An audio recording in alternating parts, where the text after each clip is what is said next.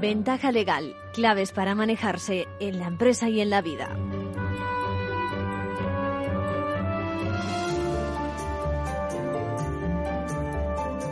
Bienvenidos, bienvenidos una vez más a una nueva edición de Ventaja Legal, el espacio que quiere contribuir a divulgar el mundo legal y las instituciones, a ver si logramos elevar un poco más la cultura jurídica de nuestros ciudadanos.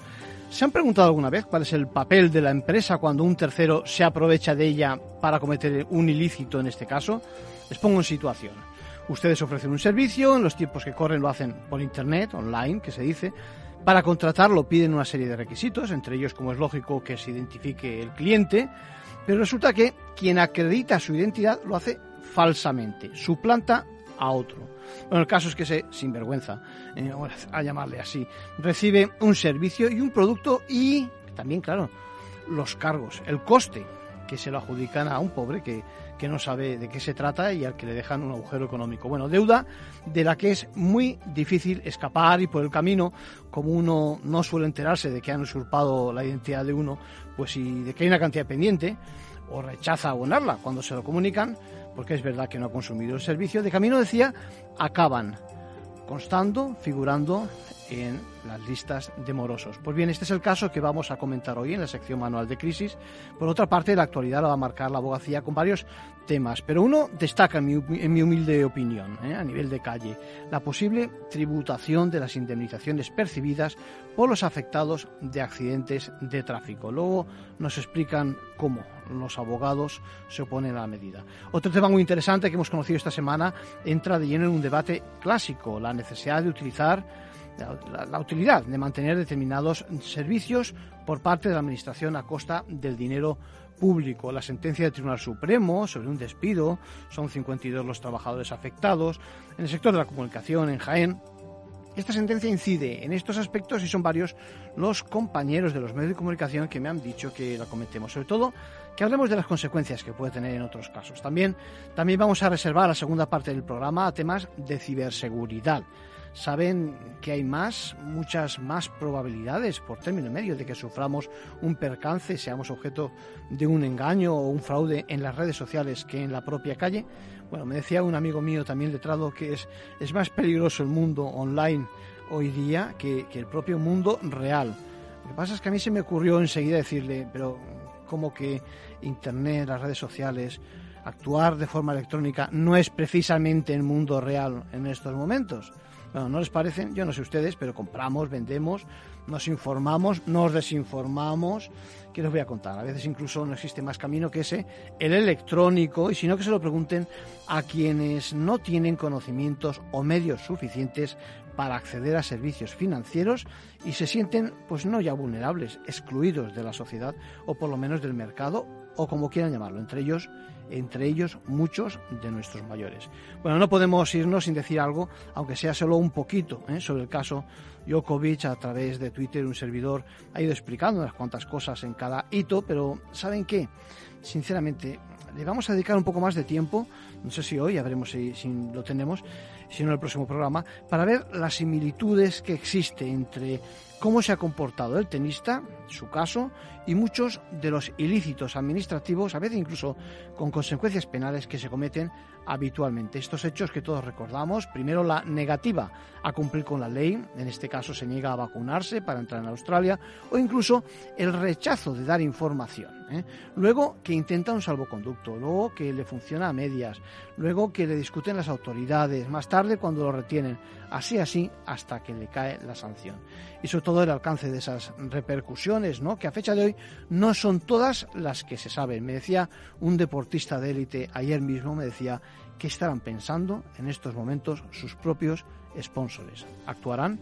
Bueno, ahora ya sí, es hora de empezar nuestra ventaja legal, como no, con las novedades de nuestros compañeros de la abogacía.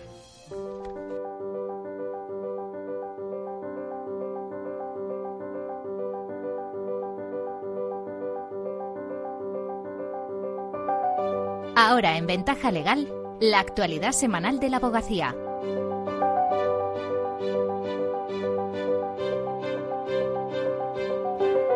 Bienvenidas Isabel, bienvenida Aida, ¿qué tal? Hola, ¿qué tal? Hola, buenos días. Saludos a todos. La condena a la sanidad valenciana para que indemnice a más de un centenar de médicos por no haberlos protegido frente a la pandemia puede abrir la puerta a una luz de reclamaciones de otros profesionales y sectores afectados. También les contaremos que el anteproyecto de ley de medidas de eficiencia procesal contempla que las víctimas de accidentes de tráfico tengan que tributar por sus indemnizaciones si éstas se han conseguido mediante un acuerdo amistoso. La abogacía ya expresó su oposición a esta modificación el año pasado. Y se reanudan esta tarde las conferencias de los lunes, el compromiso de la abogacía con la formación continua y especializada, que el año pasado siguieron más de 25.000 personas. Y comentamos de forma breve otras cosas que han sido noticia esta semana en el mundo de la abogacía.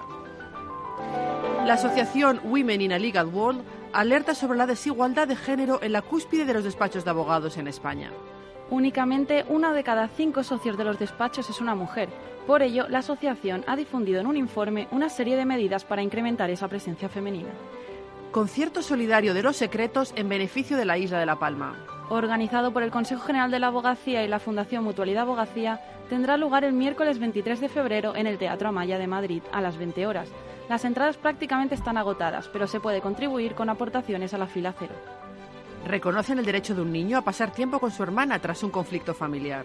La Audiencia Provincial de Barcelona ha establecido un régimen de visitas para un niño de 15 años y su hermana de 5 fuera del domicilio paterno y sin la presencia de la madre de la niña, a causa del malestar psicológico que ésta causaba en el menor. El documental La Primera Toga recuerda a la abogada Ascensión Chiribella en el centenario de su colegiación. Se estrenó en el Colegio de Abogados de Valencia para rendir homenaje a la primera mujer que se colegió para ejercer la abogacía hace 100 años. Aulas de Derechos Humanos sobre el derecho a la vivienda post-COVID-19. La primera la organizan los colegios de Tarragona, Sabadell y Granollers y tendrá lugar el lunes 17 y martes 18 de enero a las 16.30. La segunda, organizada por el Colegio de, la, de Valencia, será el lunes 24 y el martes 25 a la misma hora. El juzgado de lo social número 5 de Alicante condenó la semana pasada a la Consellería de Sanidad de la Generalitat Valenciana a indemnizar a 154 médicos con importes que oscilan entre los 5.000 y los 49.000 euros por no proveerles de suficientes equipos de protección individual durante la primera ola de la pandemia. Guillermo Yago Navarro, abogado que ha llevado la defensa de los profesionales sanitarios a través del Sindicato Médico de la Comunidad Valenciana, asegura que se trata de un fallo pionero, porque es la primera vez que se fijan cuantías económicas concretas. El sindicato médico va a continuar presentando demandas en nombre de los afiliados, tanto por la infracción de, de la ley de prevención de riesgos laborales, tanto en esa primera ola como en cualquier otra posterior ola, siempre y cuando se infringiese la ley de prevención y no se dotase de material adecuado a todos los médicos a efectos de, la protección, como los equipos de protección individual, la protección de su derecho a la salud y a la integridad. Esta sentencia que la Generalitat ha recurrido abre la puerta no solo a más demandas de otros colectivos que se vieron expuestos al virus en el desempeño de su trabajo, sino también a demandas por responsabilidad patrimonial de la Administración, según expertos en derecho administrativo. El socio director de Administrativando Abogados, Antonio Benítez Hostos, explica que esta sentencia sienta un precedente a tener muy en cuenta en casos similares. En primer lugar, la condena es a una consejería autonómica, por lo que vendrán muchas más como esta. Y en segundo oh. Los sanitarios no han sido los únicos que han estado en primera línea de combate. También aquellos que forman parte de las fuerzas y cuerpos de seguridad del Estado que se vieron expuestos al virus en el desempeño de su trabajo o el personal de las residencias de ancianos de ámbito público. Y afirma que cualquier administración pública está obligada a cumplir la ley de prevención de riesgos laborales augura una avalancha de reclamaciones judiciales en defensa de la salud y seguridad de los trabajadores que se han encontrado al servicio de la administración pública y que han estado puestos y sin medios ante la que ha sido la mayor pandemia vivida hasta el momento. Eh, la avalancha eh, no se producirá solo en ese ámbito. Mm, esta sentencia, eh, a mi juicio, puede tener también un impacto muy importante en la infinidad de reclamaciones patrimoniales actualmente en curso. De forma paralela a los recursos contenciosos, varios despachos de abogados interpusieron reclamaciones de responsabilidad patrimonial frente al Estado en búsqueda de indemnizaciones por los daños y perjuicios ocasionados para los locales de negocios. Tanto los tribunales superiores de justicia como el Supremo los han admitido a trámite. Las víctimas de accidentes de tráfico podrían tener que tributar por sus indemnizaciones si éstas se han conseguido tras un acuerdo amistoso. Así está previsto en el anteproyecto de ley de medidas de eficiencia procesal que establece que las compensaciones que no sean fruto de una decisión judicial deben contar con la intervención de un tercero neutral y que el acuerdo se eleve a escritura pública. De lo contrario, no estarán exentas de impuestos. La abogacía, nada más recibir el texto del anteproyecto el año pasado, se mostró muy crítica con este punto y en las observaciones que remitió señaló que el requisito de que el acuerdo se plasme en escritura pública es excesivo y no se justifica, y reprochó también que se desconfiase de la mediación u otros métodos para llegar a un acuerdo. Manuel Mata, decano del Colegio de Abogados de Castellón. Analizada esta, esta, modificación, pues se introdujo una propuesta y así se notificó al Ministerio, justificada en que no nos parecía razonable que el legislador desconfiase de los medios adecuados de solución de controversias porque esto no era coherente con el espíritu de la reforma. La Asociación Nacional Abogados de Víctimas de Accidentes y Responsabilidad Civil alertó la pasada semana de esta modificación prevista en el texto. Tras esta queja y la de otros profesionales afectados, el Ministerio de Justicia ha manifestado su disposición a estudiar la modificación del anteproyecto, siempre con el objetivo de garantizar el apoyo a las víctimas. En España, las víctimas de accidentes de tráfico nunca han tributado por las indemnizaciones recibidas, ya que no se consideran incremento patrimonial, sino una compensación para que los afectados queden resarcidos tras los daños sufridos y recuperen una situación similar a la de antes del accidente. Si sale adelante así el texto, que fue aprobado por el Consejo de Ministros el 15 de diciembre de 2020, podría provocar el incremento de los procedimientos judiciales en casos que hasta ahora se resolvían por la vía amistosa, normalmente con las aseguradoras, para evitar la tributación planteada. Se reanuda esta tarde la cita semanal de la abogacía con la formación a través de las conferencias de los lunes, que se han convertido en todo un éxito de participación. A lo largo de 2021, más de 25.000 personas se inscribieron en las 33 jornadas celebradas.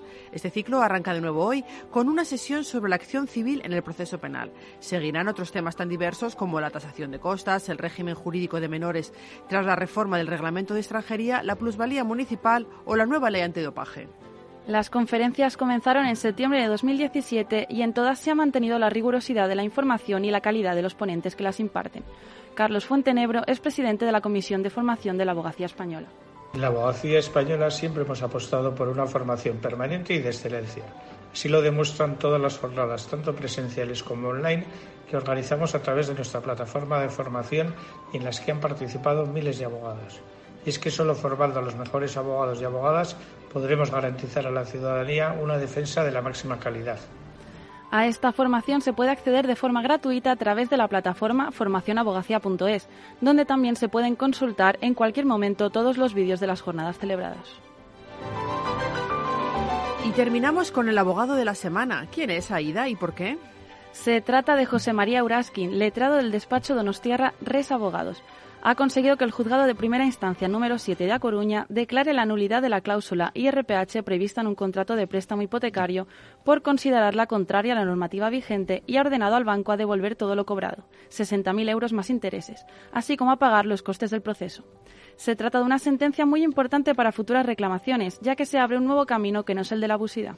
Tal y como apunta el letrado, en el momento de firmar el contrato en 2006 estaba vigente la orden ministerial del 5 de mayo de 1994 sobre transparencia de contratación bancaria, que exigía entregar al cliente un folleto en el que apareciera la evolución del índice IRPH de los dos años anteriores a la contratación y que se entregara una oferta vinculante con 10 días de antelación para que pudiera aclarar dudas, para poder consultarlo con otros y así estos requisitos no se cumplieron por el banco. El contrato obligaba a unas exigencias que el banco no ha cumplido, lo que da lugar a su anulación inmediata.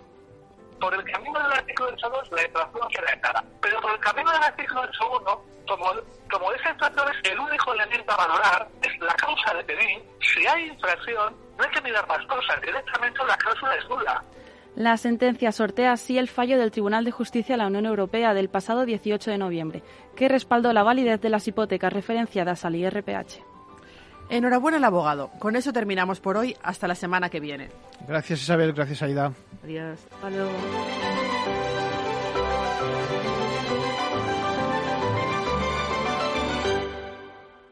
Manual de crisis. Reglas a seguir en caso de necesidad.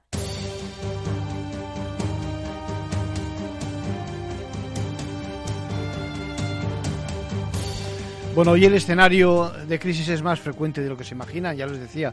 Y surge el problema tanto para la empresa como para el cliente, que en realidad, en realidad no lo es, no lo es, ¿eh? les explico. Bueno, en la empresa ustedes ofrecen un servicio, lo hacen por internet, online, es frecuente en estos momentos, y como es lógico, para contratarlo, piden una serie de requisitos, entre ellos que se identifique el cliente. Lo que sucede en este caso es que quien acredita su identidad lo hace falsamente, es decir, suplantando a otro. Bueno, tampoco tampoco es tan difícil, tampoco es tan complicado. Bueno, en estos casos, en estos casos que son muy frecuentes, decía, cuando nos roban, por ejemplo, o el móvil o la cartera, eh, o con nuestros DNI, las tarjetas de crédito, etcétera, nos preguntamos cuál es el papel de la empresa, es decir, de la empresa que ofrece esos servicios, ¿no? La responsabilidad en que incurre, ¿no? Una muy reciente sentencia del Tribunal Supremo de esta misma semana confirma que se concedió un microcrédito sin actuar diligentemente por parte de la sociedad. Fíjense bien, eh, el castigo, el castigo es confirmar una sanción, una sanción que se le puso a la empresa conforme a la ley de protección de datos. Digamos que a pesar de que en el proceso de contratación esa plataforma exigía determinados datos, como es eso, el, el número del DNI, dos teléfonos, el correo electrónico, pues entiende que esto no es suficiente, porque por ejemplo con respecto al DNI, solo comprobó con un algoritmo si se corresponde o no con eh, un DNI real, un documento real o, o válido, pero dicho chequeo no permitía confirmar que el cliente era quien lo facilitaba, es decir, que estaba detrás de esa adquisición, que pudiera perfectamente ocurrir que fuera eh, otra persona a la que hay eh, contratando. Bueno, la sanción no fue cualquier cosa, ¿eh? asciende a 80.000 euros y todo el proceso comienza cuando el suplantado denunció ante la Agencia de Protección de Datos que digo textualmente, cito textualmente, trató sus datos personales sin su consentimiento. Bueno, el transcurso del suceso ya se lo adelanté antes, ¿no? Se le celebró el contrato a su nombre por dicho tercero y claro, al no pagar las cuotas, el denunciante alegó que le habían endosado una deuda, es decir, que no le, no le pertenecía esa deuda y que, bueno, que insertó en un fichero a final de morosos. La sentencia al final hace hincapié en que cuando nos sustraigan algún dato que se utilice para realizar una compra o solicitar un crédito online, siempre se va a dar un tratamiento sin nuestro consentimiento, sin el visto bueno del afectado. Y todo a pesar de que hayamos denunciado ante las autoridades la pérdida o la sustracción, por ejemplo, de ese DNI, ¿no? Yo creo que hay que aplaudir la resolución porque es una, una garantía, es un refuerzo. Se protegen los derechos del afectado, que podemos ser cualquiera de nosotros, más allá de las repercusiones criminales que tenga el tema. Así que, atención, empresa, ¿eh?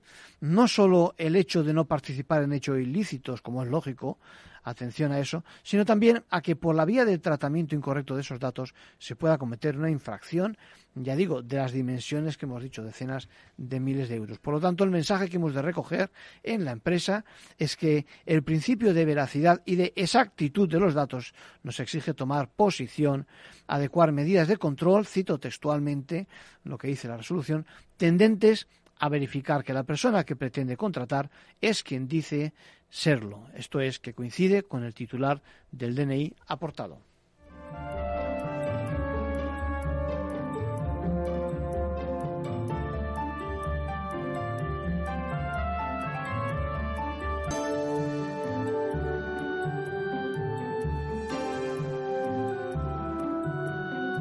Y por último, un consejo a título personal de nuestro abogado Arcadio García Montoro. Bueno, como les adelantaba, el Tribunal Supremo ha dado el visto bueno al despido de 52 trabajadores en Onda Jaén. Sindicatos, comité de empresa habían recurrido por si se podía interpretar que no concurrían suficientes causas que lo justificasen. El caso es especialmente interesante porque saca a la luz con un tema concreto, con un supuesto concreto, y decide, ojo, decide sobre la utilización o conveniencia de fondos públicos en materia, en este caso, de comunicación. Por lo tanto, estamos ante una resolución clave que interpreta el papel del sector público y más en estos tiempos. La pregunta que viene a hacerse la justicia es si hay que destinar recursos a un medio de comunicación cuando puede haber otras prioridades. Imaginemos hoy día, por ejemplo, la sanidad u otros temas que supongan una crisis añadida a la económica. ¿no? En definitiva, lo que hace es arrancar el debate de lo público y de lo privado cuando se trata del gasto público. Bueno, aquí el asunto lo promueve el propio ayuntamiento, que no tiene recursos para su radio y televisión municipal, y procede al despido por causas organizativas. Constituye todo un éxito por parte del consistorio ante la justicia el haber podido justificar esa grave situación económica del proyecto de comunicación y ahora, ahora el Tribunal Supremo crea una fórmula que es bien sencilla, bien clara. Viene a decir que sin ingresos privados el proyecto público de un medio de comunicación no es posible porque hay, y abro comillas, otros servicios de superior relevancia y mayor utilidad pública, cierro comillas. Bueno, el principio que sostiene es que un ayuntamiento administrar ha de administrar de la manera más eficaz el gasto público, dando prioridad, dice, y abro otra vez comillas, a otros servicios de mayor interés social. Bueno, son, son malos tiempos para los sindicatos, cuyo recurso no ha prosperado. Y la pregunta que tenemos que hacernos ahora es precisamente al hilo de la resolución, ¿qué son servicios de superior relevancia, es el concepto que está trabajando el tribunal, ¿no? Y esta es la pregunta del millón, ¿no? Parece que hay un orden de prioridades, pero lo único claro es que no está en primer lugar la comunicación, o por lo menos este tipo de comunicación, de periodismo, ¿no? Hay otros, otros asuntos pendientes, quizás, no sé, la sanidad, las infraestructuras, la recuperación económica, el paro, el trabajo, no sé. El problema, el problema, ¿saben?, es que cualquiera de nosotros puede tener una diferente escala, ¿no? en este, en este punto la ideología tiene mucho que decir, el signo político.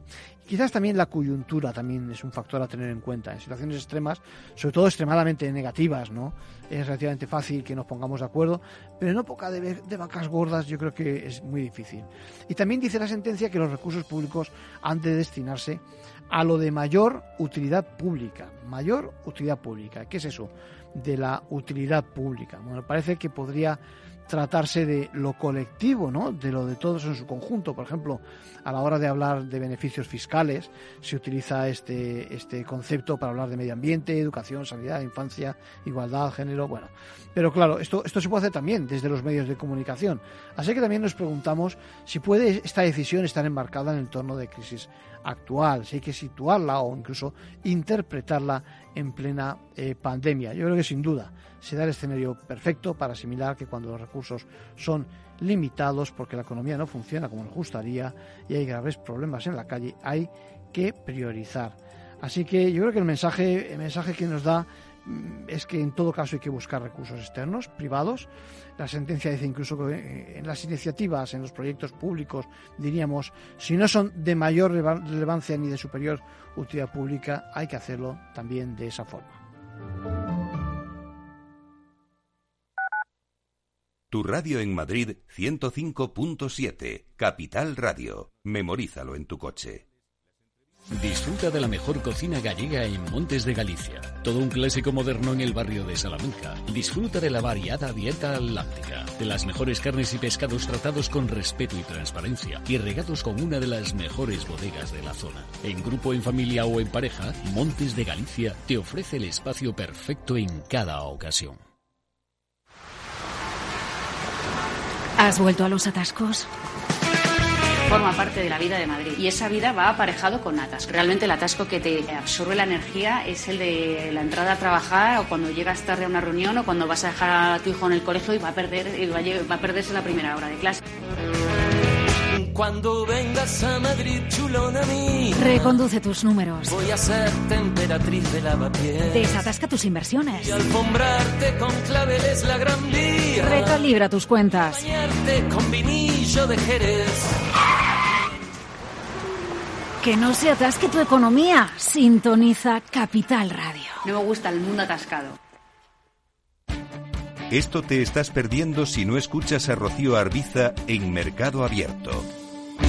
Luis Pita, consejero delegado de Preahorro. Ahorrar a final de mes, como nos han enseñado, no es la forma de ahorrar. ¿Cuál es la forma de ahorrar que funciona? Es ahorrar a principio de mes y de forma automática. Exactamente igual que pagamos el alquiler de la casa, a principio de mes ahorramos la cantidad que uno considere. Puede ser, pueden ser 20 euros, pueden ser 50 euros, pueden ser 200 euros, lo que cada uno pueda ahorrar, pero la ahorras de forma automática a principio de mes. Mercado Abierto con Rocío Arbiza.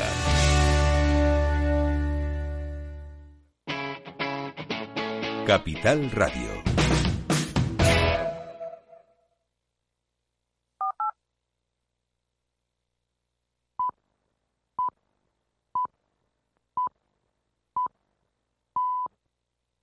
Ventaja legal con Arcadio García Montoro.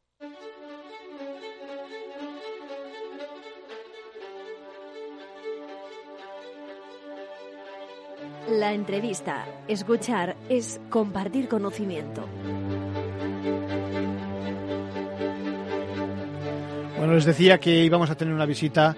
Eh, íbamos a contar con Gabriel Araujo. Gabriel, ¿cómo estás? Hola, muy buenos días. Encantado de estar aquí, Arcadio. Gracias. Gabriel ya saben que es nuestro experto forense. Eh, no nos gusta la palabra perito, lo decíamos fuera de, de medios, pero ya saben, experto que eh, tantas veces tiene que actuar ante los tribunales asesorando a su señoría y a los compañeros letrados sobre temas de tipo electrónico, informática, ¿no? Sí. Sí, ese es nuestro cometido. Estamos para auxiliar, ayudar y, por supuesto, con nuestros abogados que siempre decimos que somos compañeros, básicamente, no por ponernos a esa misma altura, pero es cierto que, que tratamos a diario con los abogados. Sin duda, todos los profesionales tenemos que estar a la misma altura, Gabriel. Eso está muy claro.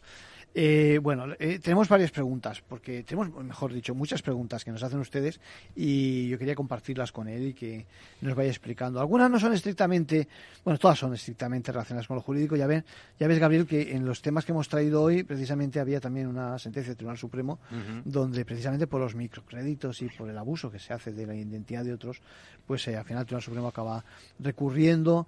Fíjate, eh, lo, lo curioso del caso es que no recurrimos a los temas de clásicos de derecho penal, sino también a, a, la sanción por la vía de protección de datos para decirle a la empresa tienes que estar al quite de lo que pasa, poner más atención, ser más diligente sería la palabra, ¿no? Bueno, mira, nos preguntan, nos preguntan qué es un malware, es decir, M A L W A R E para el que no sepa inglés. ¿Qué te parece? Sí, el malware es un, es un tipo de código malicioso que siempre tiene esa intencionalidad eh, delictiva o ilegal de apropiarse de datos o interferir en comunicaciones. Es en decir, que se, que se comete, digamos, un delito, un fraude, Efectivamente. eh, por vía electrónica, digamos, Ujú. eh, haciendo un código que, que te engaña, ¿no? Exacto, eh, dentro del malware están los virus, eh, los keyloggers, que digamos son estos tipos de, de código que, eh, digamos, monitoriza lo que estamos ah, eh, tecleando en el ordenador o en el dispositivo móvil, en fin, eh, incluye todo este tipo de adware, por ejemplo, publicidad no deseada, todo eso es malware. Vale, o sea que hay que prevenirnos frente a ese tipo de, de acciones. Otra pregunta que nos hacen nuestros oyentes. Dicen, ¿qué hacer cuando le registran a uno, le, le inscriben a uno en varias webs o sitios donde se contratan servicios contra el pago de nuestra cuenta, de nuestra perdón de nuestra cuenta corriente que es más o menos la, la- la sentencia que hemos comentado pero Sí. cuéntanos tú a ver Bueno, a ver, eh, hay, hay que hacer un matiz la pregunta. No es que me hayan eh, anotado una web. Esto es porque nosotros hemos consentido, eh, hemos dado nuestros datos y hemos introducido allí nuestro email, nuestra cuenta bancaria y demás. Yo, eh, para eso, cuando hay tantos, realmente ahora mismo se está centralizando mucho en el comercio electrónico, en, en estas grandes corporaciones y entonces más o menos está centralizado mismo el comercio electrónico en manos de, unas pocas corporaciones. Pero es cierto que durante todos estos años, lo que estamos navegando desde hace tantos años, es cierto que hemos introducido muchísimos datos en diversas webs. Y bueno, hay una web que se llama Mine, eh, Mine, Mine, es, es seimine.com. Esa web, digamos, lo que da es el servicio de poder nosotros eh, consultar la lista de todas esas webs en las cuales nosotros hemos introducido nuestro correo. Eh, entramos en saimine.com, ahí introducimos nuestro correo electrónico y el resultado nos arroja toda la lista de las webs en las que nosotros hemos introducido nuestros datos, con lo cual podemos, eh, a través de esta misma aplicación web, digamos, darnos de baja de todas esas que no nos interesan. Muy interesante lo que dices porque es, es- es curioso, es verdad. Es decir, durante tantos años podemos haber dado nuestros datos, aunque hayamos sido diligentes, digamos, ¿eh? en tantos sitios que a saber dónde, dónde acaba precisamente esa, esa información, ¿no? Y ahora que dices, eh, también hay una web que llama eh, Have I Been Pawned, o sea, si me han, eh, esto ya es una web bastante conocida, haveibeenpawned.com. Sí. Esta web también introducimos nuestro correo electrónico y consultamos si nuestros datos han sido revelados, nuestras contraseñas en alguna web, porque claro, a lo largo de tantos años es cierto que han caído muchísimas las grandes webs como Yahoo, Google, todos han Claro, tenido claro. problemas de, de seguridad y, y Facebook también, por supuesto, sí. todas las redes sociales, todas han sido han sido vulneradas y evidentemente alguna contraseña o algún Esta segunda, esta segunda, en alguna ocasión yo creo que también hemos hablado de ella, Sí. porque, porque sí, sí, es muy interesante. Más preguntan, por ejemplo. ¿qué es lo peor que me puede, que me puede pasar con, una traje- con un ataque ciber? Nos dicen. Bueno, el ataque yo creo que ahora mismo el peor para, para una empresa, eh, hay, hay que distinguir entre particulares y entre empresas, ¿no? A particulares lo que más le puede ocurrir a lo mejor es, bueno, que le hackeen las redes sociales y demás, que les comprometan, en Que fin. no es que ninguna saquen- tontería, cuidado. Sí, ¿Eh? es, es grave. Ya Sí. estaríamos hablando ya de, de, de tipo de hacking, de tipo de sexting o inclusive grooming cuando es el caso de los menores. Es, es un tema muy, muy, muy espinoso. Pero ahora mismo, en términos absolutos, podemos hablar que claramente el ransomware es el, mayor de los ataques que se utiliza eh, hoy en día porque eh, implica una doble victimización por un lado, que te encripten toda la información, con lo cual no puedes acceder a todos tus propios datos de la empresa, no puedes, se paraliza absolutamente la actividad empresarial, y por otra, la doble victimización viene por el lado de que puedan inclusive vender o eh, publicar esos datos que, ya te han encriptado, con lo cual esto afecta muchísimo a una empresa y puede terminar, de hecho, ha, acabado con muchas de las empresas. ¿no? La noticia precisamente eh, que nos congratulamos esta semana ha sido la caída del mayor grupo de ransomware Revil, que era un grupo ruso y que, bueno, eh, es responsable de muchos ataques ransomware, por ejemplo, al oleoducto, al oleoducto de Estados Unidos, a la empresa cárnica JLB, bueno, a- está detrás de muchos y, y que ha perjudicado gravemente, ha traído muchísimos problemas económicos a, a muchas empresas. Cuando hablamos ya de, de, de personas físicas, los que más nos interesan muchas veces, más nos importan nuestros menores y nuestros mayores. Los mayores igual no son tan eh, proclives a meterse en cualquier parte, pero nuestros hijos sí, ¿no? Y en ese caso, ¿qué hacemos? Buah, ese es un gran problema, Arcadio. Yo creo que has puesto el dedo en la llaga porque nosotros, yo por lo menos estoy muy, muy implicado con, con esta lucha por el tema del grooming, sobre todo, que es el tema de estos adultos que a través de perfiles falsos contactan con nuestros hijos. Hay que tener muchísimo cuidado con eso. De verdad que se está disparando los casos de, de abusos de menores a través de Internet, no solamente por parte de adultos, sino también por parte de otros menores, ¿no? Lo que se llama el bullying y todo eso, Sí, ¿no? sí. está provocando esto tragedias como suicidios y realmente problemas mayúsculos. Hemos sabido hace muy poquitas semanas un suicidio en Jaén, precisamente de, de una niña víctima de este tipo de, de- abusos y, y no- nos duele muchísimo, especialmente cuando los menores están siendo instrumentalizados en este tipo de ataques y creo que debemos parar. Yo tengo el orgullo de colaborar con un proyecto que llama Alexia Enséñanos, que es un- el, el programa de un policía local de Logroño, Salvador Martí, que eh, recorre, mm, eh, recorre los colegios, las Interesante, unidades sí. vecinales, precisamente eh, eh, e intentando alertar de este tema de seguridad de los menores. Creo que no se está haciendo todo lo que se debería. Déjame que hagamos un alto en las preguntas y que te pregunte por una cosa que ha ocurrido en el Parlamento Europeo y de lo que me consta que esto estás bien, pero que bien informado, ¿no? ¿Qué ha pasado? ¿Ha sido multado, no? Bueno, ha sido sancionado, no multado, porque claro, si les multan tenemos que pagar la multa nosotros, ¿no? Los, los ciudadanos europeos. En este caso ha sido sancionado el Parlamento Europeo por eh, publicar en su propia web unas cookies, digamos, de luego hablaremos de las cookies si tenemos sí, tiempo, sí. pero por publicar unas cookies que no son muy transparentes y que a, a partir precisamente de unas pruebas COVID eh, transmitían datos de los ciudadanos europeos a Estados Unidos, hacia Estados Unidos a través de Stripe y a través de Google Analytics. Estas cookies no estaban eh, lo suficientemente transparentes, explicadas de manera transparente y así que eh, pues el Parlamento Europeo ha sido sancionado por violar sus propias directivas. ¿no? En todas partes ocurren cosas, ¿eh? está claro. Déjame que te pregunte, como decíamos, aclara lo de las cookies. Muchos lo sabemos, pero igual no todo el mundo. Bueno, las ¿Qué cookies, son? Las cookies, eh, bueno, el, eh, la, la traducción realmente no, no es, es, eh, hablaría- Galletitas, seríamos de parece. galletas, pero Sí, no sí. es, no es la traducción correcta. Las cookies son pequeños archivos, archivos que almacenan información. Hay muchos mitos con respecto, a, con respecto a las cookies. Se dice que las cookies son malware, que son virus. No es así. Es simplemente unos archivos que no almacenan código, solamente datos. Y esto surgió hace muchísimos años, en el año 95, con el primer navegador, el Netscape, y nosotros ya estamos en aquella época trasteando eh, con internet. Yo me acuerdo, este estoy viendo ahora el logo, estoy ¿Te viendo el acuerdas logo de Netscape? Bueno, sí. ese fue el primer navegador que, la- que las introdujo precisamente para el tema del de e-commerce, ¿no? Para poder almacenar, por ejemplo, cuando eh, visitamos una página web y queríamos comprar algo, almacenamos lo que era el carrito, los productos de ese carrito. Para eso nosotros mm, desistíamos de la compra o no compramos o compramos más adelante, cuando volvíamos a la página web veíamos que también teníamos esos productos en el carrito. Esto todavía funciona. eso facilita, es decir, es una forma de facilitar también. El... Facilita muchísimo. Y cuando, por ejemplo, hayamos introducido nuestros credenciales de acceso a una página web, no tengamos que volver a introducir. un formulario y no tenemos que estar siempre con lo mismo. el gran problema que ha habido algunas empresas de marketing que han visto eh, una oportunidad también para rastrear y un poco espiar,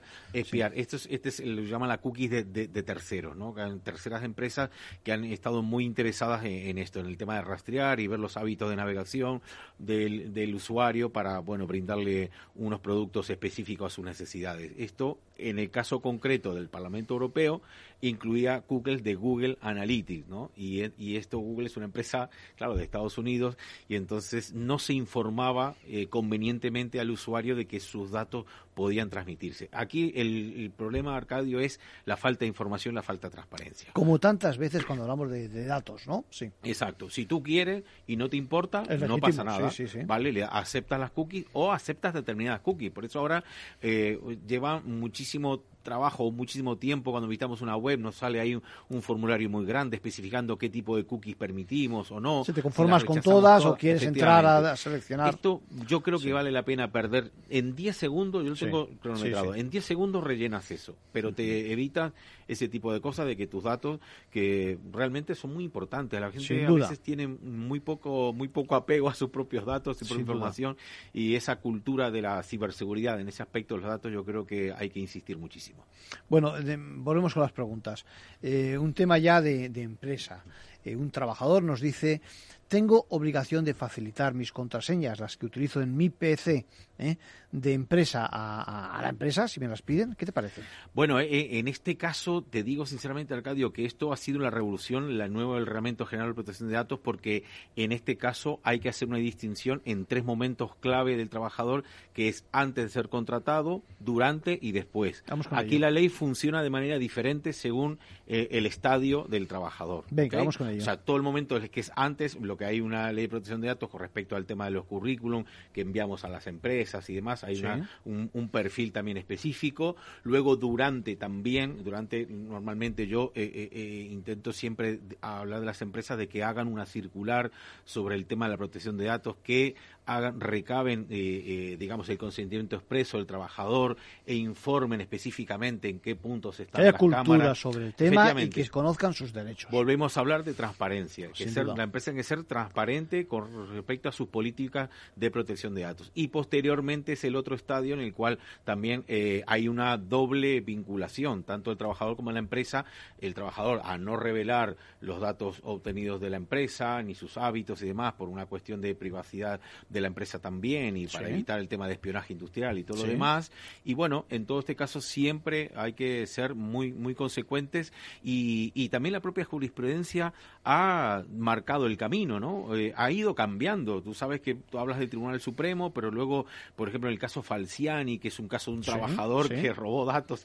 y luego, bien eh, conocido en los medios, ¿eh? Muy, muy, muy, muy conocido. Lo digo porque este caso que era el más, el más conocido, ¿no? El Tribunal Supremo se, se inclinó por un, por invalidar todos esos datos y luego la Tribunal Constitucional, el Tribunal Constitucional lo, lo, lo validó, ¿no? Diciendo que siempre tiene que perseguir un fin legítimo, porque sabemos que ningún derecho, ningún deber son absolutos. Es absoluto, está claro. Y siempre tiene que perseguir un fin legítimo superando el juicio de proporcionalidad, que es el de idoneidad, necesidad y proporcionalidad en sentido estricto. Bien, eh, al hilo con esto precisamente me planteo o te planteo algo que nos han preguntado en varias ocasiones y es, eh, vamos a ver, hasta qué punto puede utilizar el ordenador eh, de la empresa para fines personales. Porque hay un conflicto, ¿no? Parece que todo el mundo que utiliza el, workstation, decíamos antes, el punto del puesto de trabajo de, que nos ofrece la empresa, eh, eh, acaba metiendo algo de tipo personal. O bien porque en el correo le dice a su hijo, oye, que yo qué sé, ha subido la, merienda o, lo que fuera, ¿no te parece? Bueno, ahí otra vez entramos en, la cuestión de, de los acuerdos que realice la empresa con el trabajador. Hay muchas empresas que son muy laxas en ese aspecto, que dicen ningún problema, porque en el caso, por ejemplo, de, de, la comunicación con su hijo, ahí está el interés superior del menor, también las obligaciones de la patria potestad, con lo cual ahí sería un fin legítimo utilizar eh, para casos así el, correo corporativo. Además, hablamos de utilizar, no de abusar. Es decir, no de, hacer solo, digamos, de tipo personal, sino directamente de, bueno, eh, eh, con el perjuicio. Lo que pasa es que hay un, hay un problema, hay un riesgo. Decíamos antes que mucha gente no tiene apego a, su, a sus datos de carácter personal, a su vida privada, digamos, y el problema es que puede entrar a veces la empresa también a conocer cosas que no debiera, ¿no? Claro, es, ahí, mira, con respecto a lo que tú dices, por ejemplo, Arcadio, eh, hay que tener en cuenta que las empresas, esto, eso es justamente la jurisprudencia la que ha cambiado muchísimo, porque ahora inclusive eh, hemos asistido el año pasado a, a esa sentencia del Tribunal Supremo que que inclusive avala la utilización de datos ilegalmente recabados. Es decir, el caso específico, no sé si lo recuerdas, el caso de un vigilante de seguridad de IFEMA que tenía la obligación de revisar cada uno de los vehículos que entraran al recinto, resulta que a través del, despido disciplinario, de la comisión disciplinaria, le despidieron a este trabajador porque se descubrió a través de las grabaciones que realmente no hacía esa revisión, sino que rellenaba el parte y no lo hacía.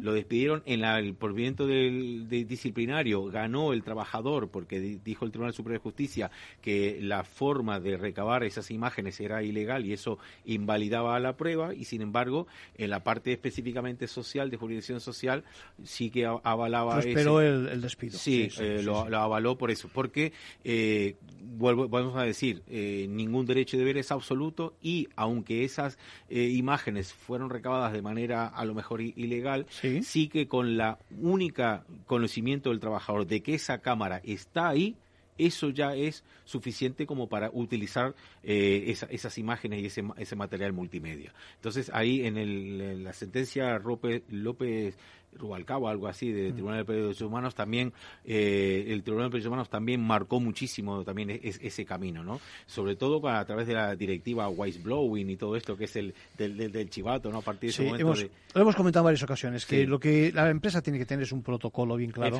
bien definido, y donde, por otra parte también, donde no es necesario, evidentemente, no hay que poner ni cámaras ni ningún tipo de información, nos estamos refiriendo desde lo más obvio, como pues en los servicios o los baños, etcétera, o algún pasillo o alguna zona donde no necesariamente tiene que apuntar ¿no? a, ese, a ese puesto de trabajo el, la cámara. ¿no? Bueno, el reglamento de protección de datos específicamente dice en todo, la, en todo el ámbito laboral, salvo los sitios de ocio y de descanso. Ahí no es posible y por supuesto tampoco en, los aseos. Eso Pero los demás eh, sitios sí. Y como digo, la jurisprudencia dice que lo, lo recomendable es recabar el consentimiento expreso. Pero si no lo hay, también se podría utilizar ese, material. Bien, eh, más preguntas. Me dicen, ¿hay forma de protegerse de lo que te puede meter en tu ordenador un pincho de un cliente? Por pincho entiendo que es ¿eh? un cualquier, cualquier eh, ¿cómo se diría? cualquier pendrive, cualquier pendrive que, que a última hora viene alguien y te dice, mira, te paso el archivo, no sé qué, no sé cuántos, y por experiencia es la forma más sencilla de colocarte un, un virus, ¿no? ¿Qué te parece? Es que sí, es un tema candente. perdona que te interrumpa, porque a lo mejor si lo recibimos por vía internet, a lo mejor tenemos cortafuegos o tenemos algún ¿eh? algún sistema, pero directamente no, quizás. Yo lamento lamento decir, pero yo no pondría en honor ningún, ningún, ningún pendrive que no sea el mío. Claro. Esto es lo que yo aconsejo. ¿Por qué? Porque no solamente por la cuestión de que tengas el antivirus y demás, eh, eh, puedas eh, colocar un pendrive y te puede inyectar un virus, sino que existen unos dispositivos que se asemejan mucho a un pendrive y que se llaman el rubber duck, que es realmente un pequeño ordenadorcito con su procesador y demás, que una vez insertado allí el antivirus no lo detecta porque cree que es un dispositivo electrónico, como si fuera un teclado o un ratón, en realidad engañan. Puede haber un sistema operativo ahí y todo. Efectivamente, engañan y lo que hacen es, es, un, es un procedimiento de espía. De hecho, recordemos en aquella cumbre eh, en, la cual Putin eh, regaló un pendrive a todos los, de, los directivos del G20. y todos cayeron prácticamente. Una verdad. sí, sí, sí, sí. sí. Bueno, lo que decimos que en todas casas, en todas partes cuecen o, o, como se diga el dicho. No, bueno. Eh, otra cosa, este es un tema interesante. Dice, si me meto en una red wifi de un restaurante, dice, ¿cómo puedo hacer para estar seguro? Y lo que es más, dice, ¿y cómo exijo responsabilidad al restaurante si me introducen un virus? Es decir, ¿cómo puedo estar seguro si utilizo una red de, digamos, externa, Bueno, externas y... sí, en, la, en la- las wifi públicas que estas yo eh, siempre recomendamos Que no, que no entrar jamás en ningún momento. Es cierto que hay técnicas por las cuales se puede lo que llaman los tunelizadores la tunelización de los datos se po- se podría, eh, digamos, saltar esas vulnerabilidades que tienen todas las redes wifi abiertas. Pero inclusive hasta las cerradas, las cerradas son muy peligrosas. Yo realmente no aconsejo entrar a ninguna que no sea la de tu casa, de tu trabajo o los datos móviles. Porque además existe ese tipo de wifi que son fraude. Yo puedo poner, hacer, por ejemplo, con un modem, poner un, y poner, por ejemplo, la wifi que llame McDonald's o Sí, Burger King, sí. por ejemplo. Que la gente es fácil que dice, bueno, me confío porque Sí. es la del establecimiento de aquí, no van a tener, ¿no? Pero Sin inclusive, embargo, aunque tenga contraseña, aunque no sea Sí. una wifi abierta, que sea con contraseña, yo puedo estar engañando y puedo estar di- difuminando una un SSID o una red Sí. wifi que la esté controlada eh, por, por, por mi dispositivo, con lo cual todas las comunicaciones, aunque sean con contraseña, van a ser a través de mi dispositivo. Se llama el ataque man in the middle, ¿no? el ataque de intermediación. Entonces yo recomiendo realmente no entrar a ninguna a ninguna web, a ninguna wifi. Lo que está claro es que cuando entramos en cualquiera de esas redes, eh, los digamos que la garantía que ofrece el restaurante, por ejemplo, de turno, es también limitada, ¿no? Es decir, que en principio dice lo que dice, es decir, te permito acceso, pero no estoy, digamos, tutelando, ¿no? El, la Claro, es que no tiene responsabilidad, porque Claro. a lo mejor, como digo, eh, puede ser un restaurante del barrio de toda confianza y hay un hacker con un portátil al lado y que está difundiendo esa misma red pues pues con, con otra contraseña o con la misma contraseña. Es que no sabemos también el grado de compromiso que tiene ese restaurante con la ciberseguridad. Bueno, eh, más cosas. eh, pregunta directamente Josefa, dice, me dice mi hijo que busque páginas web que empiecen con www2, es decir, el número 2. Dice el chaval que son más seguras. Eh, en varias ocasiones he sido consciente de que estábamos sufriendo algún ataque en la red, en la red de la empresa incluso. Esta es otra pregunta, vamos a dejarla, la dejamos para luego. Venga, Eh, con respecto a esa www2, ¿qué, qué, qué aporta además? No, no, eso es un mito, no, no son más seguras. A ver, eh, hay una ah, existe en, la, en los servidores un hardware o un software que se llama balanceador de carga, ¿vale? Entonces, cuando hay muchísimo tráfico en una web, como puede ser la agencia tributaria, de seguridad social, lo que deriva el balanceador de carga, que es, digamos, el que va mandando a un servidor o a otro. El O- WW2, por ejemplo, es otro servidor espejo del principal, directamente que la Para repartir, digamos, el- servicio, para repartir el servicio pero no es que sea más segura de hecho lo, lo deseable es que no se pueda acceder a ese VV2 3 o 4 hay muchísimos eh, hay Porque muchísimos no haya números. tanta carga como para que no haya que poner Efectivamente, doble pero sistema. normalmente ni siquiera tecleando con, eh, podremos acceder. Si se puede acceder directamente es que el balanceador de carga está mal configurado, porque es el balanceador de carga quien, digamos, remite al usuario a un servidor o a otro, que como digo son espejos, son servidores espejos realmente, ¿no? Por lo tanto, que quede bien claro, Josefa, que eh, ese 2 no, no aporta nada nuevo Nada. Y, que, y que será tan seguro ¿no? como sea, digamos, cualquier red. Bueno, más preguntas, lo que empezaba antes. Dice, en varias ocasiones he sido eh, consciente de que estábamos sufriendo algún ataque en la red de la empresa. Dice, no he avisado a mi supervisor en la tienda ni en servicios generales. Me han dicho que la próxima vez que detecten que no lo digo o que lo hago tarde me van a despedir.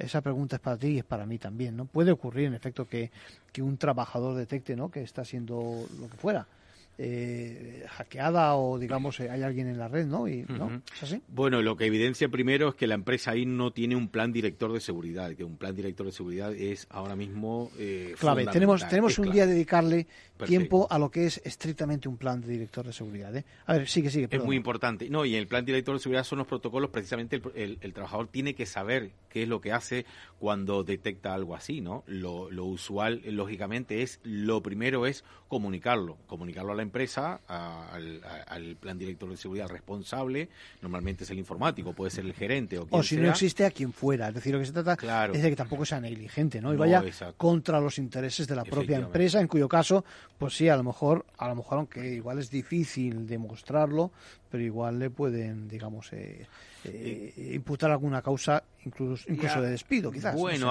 ahí, ahí es, que, es que sería una falta de responsabilidad también de la propia empresa por no tener ese plan director de seguridad, por no tener un protocolo establecido, por no tener un plan de contingencia, que es lo que se llama cuando ocurren este tipo de cosas. Y recordemos también que la empresa tiene que, cuando hay una brecha de datos, una vulneración de datos, tiene que informar a la Agencia Española de Protección de Datos también. Sí, sí, sí, eso es importante. Mira, otra pregunta me dicen, y estamos acabando. Me gustaría dejar bien claro a mis proveedores cuál es su responsabilidad en caso de que me pasen un virus o algo parecido. Y se puede hacerlo, ¿cómo? Y exigirles responsabilidad en caso de que lo hagan. Estamos hablando de proveedores, me imagino, proveedores que, bueno, pues se relacionan contigo con la forma que sea y que pueden evidentemente contaminarte, ¿no? Es que ahí ha puesto, yo creo, ha puesto este oyente, eh, ha puesto, yo creo, eh, el dedo en la llaga porque precisamente ese es uno de los grandes mitos cuando dicen nosotros, yo como soy una empresa pequeña, no tengo que invertir en seguridad porque no pasa nada, pero a través de las empresas pequeñas los hackers y ciberdelincuentes acceden a empresas más grandes, con lo cual son las empresas grandes normalmente las que eh, eh, a sus proveedores exigen exigen unos determinados estándares de ciberseguridad. Yo creo que en este aspecto, eh, segurizando nuestros dispositivos y nuestras prácticas habituales en Internet, nos beneficiamos todos porque todos lograremos una Internet mucho más segura, proveedores, empleados, empresas, en fin, estar yo tranquilo de introducir mis datos en una empresa que sé que se preocupa por su ciberseguridad. Sí, eh, Gabriel, me, he quedado, digamos, de, de piedra con el tema del Parlamento Europeo, ¿no? Con esa sanción por transferir datos de ciudadanos, en este caso de Estados Unidos, ¿no? Yo creo que tenían que, no sé, predicar con el ejemplo, ¿no te parece? Es que son muchísimos. Yo, sinceramente, puedo decirte muchísimos casos de muchísimas eh, entidades, inclusive nacionales o supranacionales, que están incumpliendo sus propias directivas. Tenemos que tener en cuenta en España hay una estrategia de seguridad nacional que obliga a todas las entidades públicas a segurizar sus páginas web y nosotros lamentablemente hemos detectado en muchísimas de ellas graves vulnerabilidades de seguridad. No puedo decir cuáles ni qué eh, entidad se trata en este caso, pero eh, hablamos de, de muchísimas. En concreto, con una página web de una de la Fuerza de Cuerpo de Seguridad de Estado tenía 18 vulnerabilidades graves con respecto a la protección de datos y tecnológicamente eh, más de 40. O sea que está claro que el futuro va, como le decía yo a este amigo, no sé si has escuchado la parte del principio del programa, eh, decía que una cosa es la economía real, la vida real y otra cosa es la, la vida en las redes. No, no, ya la vida real son también las redes. ¿eh? Sí, y una cosa tener en cuenta, tenemos derecho a la ciberseguridad. Los ciudadanos tenemos, hay un código de derecho a la ciberseguridad. Gabriel Araujo, nuestro experto en temas de ciberseguridad, bienvenido, muchas gracias. Gracias. Seguimos en contacto. Bueno, les esperamos, ya saben, todos los lunes y todos los domingos a primera hora de la mañana. Nos vemos en las redes.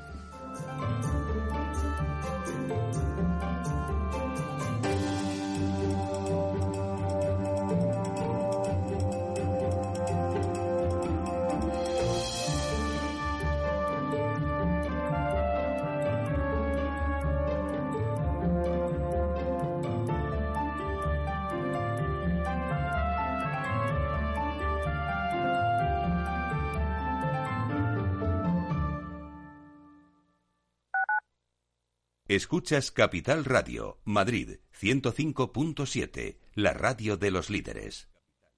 En el restaurante Gaztelubides somos rigurosos con la selección del producto para crear recetas imaginativas que acompañamos de una bodega generosa y brillante y de nuestra magnífica terraza durante todo el año.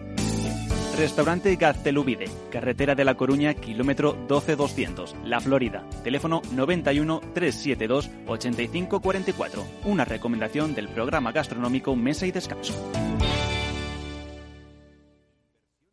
Gráficas Naciones. Más de 50 años de experiencia en el sector de las artes gráficas. Apostamos por la última tecnología tanto en impresión offset como en digital y gran formato. Realizamos todo tipo de impresión. Tarjetas de visita, folletos, libros, vinilos, decoración y montaje de stands. Más información en el 91 629 2145 o en gráficasnaciones.es. Esto te estás perdiendo si no escuchas a Rocío Arbiza en Mercado Abierto. Isabel Bento, directora de Desarrollo de Negocio de BlackRock. Un cambio de paradigma y es el, el reconocer que el riesgo climático es un riesgo financiero y que la transición energética es una oportunidad de inversión Y eso al final se traslada, en nuestro caso somos una gestora de activos, en cómo gestionamos las carteras, ¿no? en cómo de importante identificar esos riesgos climáticos y también eh, cómo analizamos las compañías teniendo en cuenta la oportunidad que tienen por delante de navegar esta transición energética. Mercado Abierto con Rocío Arbiza.